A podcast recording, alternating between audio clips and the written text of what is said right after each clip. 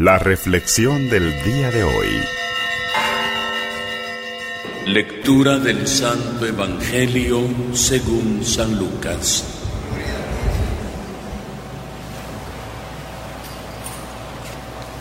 En aquellos días, María se encaminó presurosa a un pueblo de las montañas de Judea y entrando en casa de Zacarías, saludó a Isabel.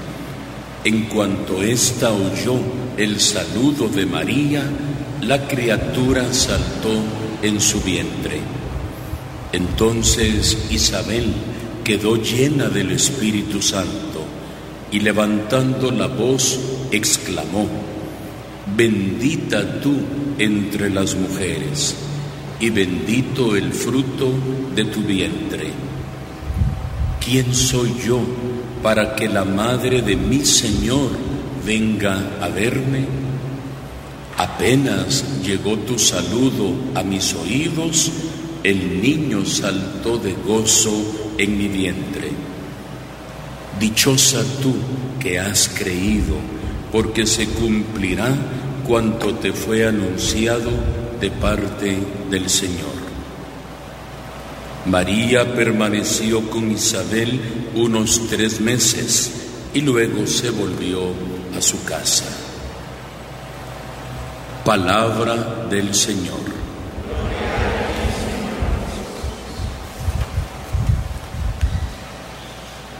Sin lugar a dudas, queridos hermanos y hermanas, una de las características fundamentales una de las virtudes básicas que distinguen la vida de nuestra Madre Santísima es esa capacidad de estar disponible, de estar atenta, la capacidad de servir a los demás.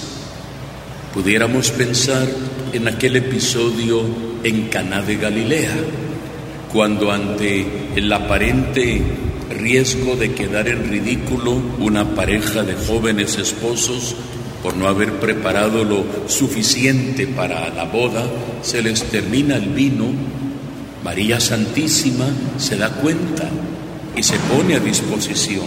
Hijo, no tienen vino. Mujer, pero tú y yo, ¿qué podemos hacer? Hagan lo que Él les diga. Ella es experta en servir y una forma de servir es ayudar en las necesidades de los demás. El Evangelio que hoy acabamos de escuchar, exactamente lo mismo. El ángel Gabriel le acaba de dar un Evangelio, diríamos, una buena noticia. Alégrate, llena de gracia, el Señor está contigo. Has sido escogida para ser la madre de tu Señor y para que te quede un testimonio como prueba, he ahí que tu parienta Isabel en su vejez ha concebido un hijo y ya va por el sexto mes la que llamaban estéril, porque para Dios nada hay imposible. Y ahí se entronca el inicio del Evangelio de hoy. María se fue presurosa a Ain atravesando las montañas de la Judea qué fue? A servir a Isabel. No fue a contarle las grandezas que le fue a proclamar el ángel. La sorpresa fue para ella cuando llegó a visitar a Isabel. Dichosa tú que has creído, le dijo Isabel. ¿Quién se lo reveló? El Espíritu Santo.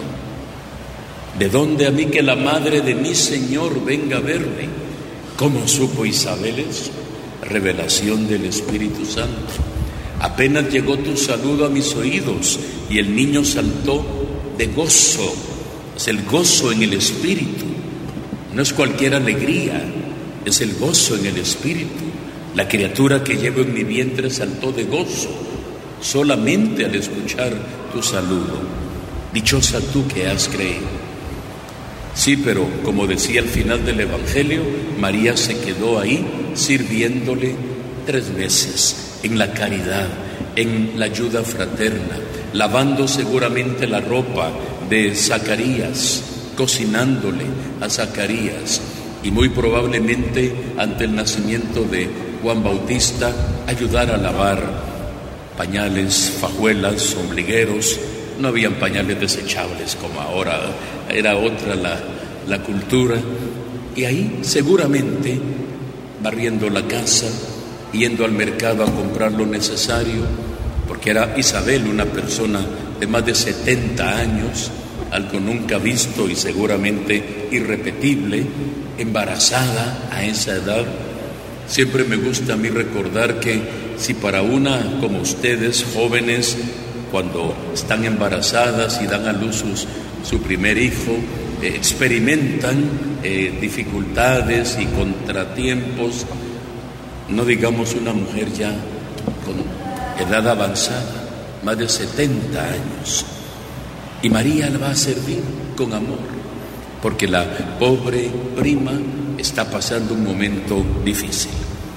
Y aquí viene el tercer punto de la reflexión. También en el año 1917 la humanidad estaba casi como hoy, en medio de una guerra mundial. Era la primera guerra mundial, había empezado en 1914, terminó 1918 las apariciones fueron en qué año? 1917. O sea, están todavía en lo fuerte de la guerra mundial. Rusia estaba causando mucho problema. Y qué curioso que ahorita otra vez la guerra y otra vez Rusia está involucrada en este tema. Y nuestra madre pide la conversión de Rusia que me consagren a mi corazón inmaculado, a Rusia, para pedir la conversión, porque ella sabía precisamente que se iba a instaurar un gobierno mundial ateo. Así fue como surgió el marxismo, el socialismo, el mismo comunismo, con un odio tremendo a Dios. Y nuestra madre pide la conversión y pide que se ore por la conversión.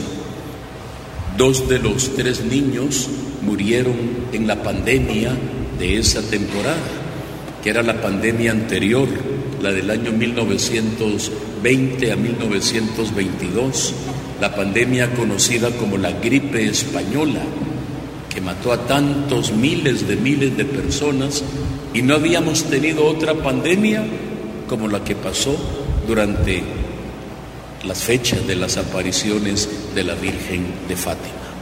O sea que esta noche tenemos como una serie de situaciones parecidas, la guerra, los conflictos, la pandemia, la necesidad de orar, la necesidad de encontrarnos con Dios y sobre todo la necesidad de salir como nuestra madre al encuentro de los demás en la caridad, en el servicio, en la atención fraterna.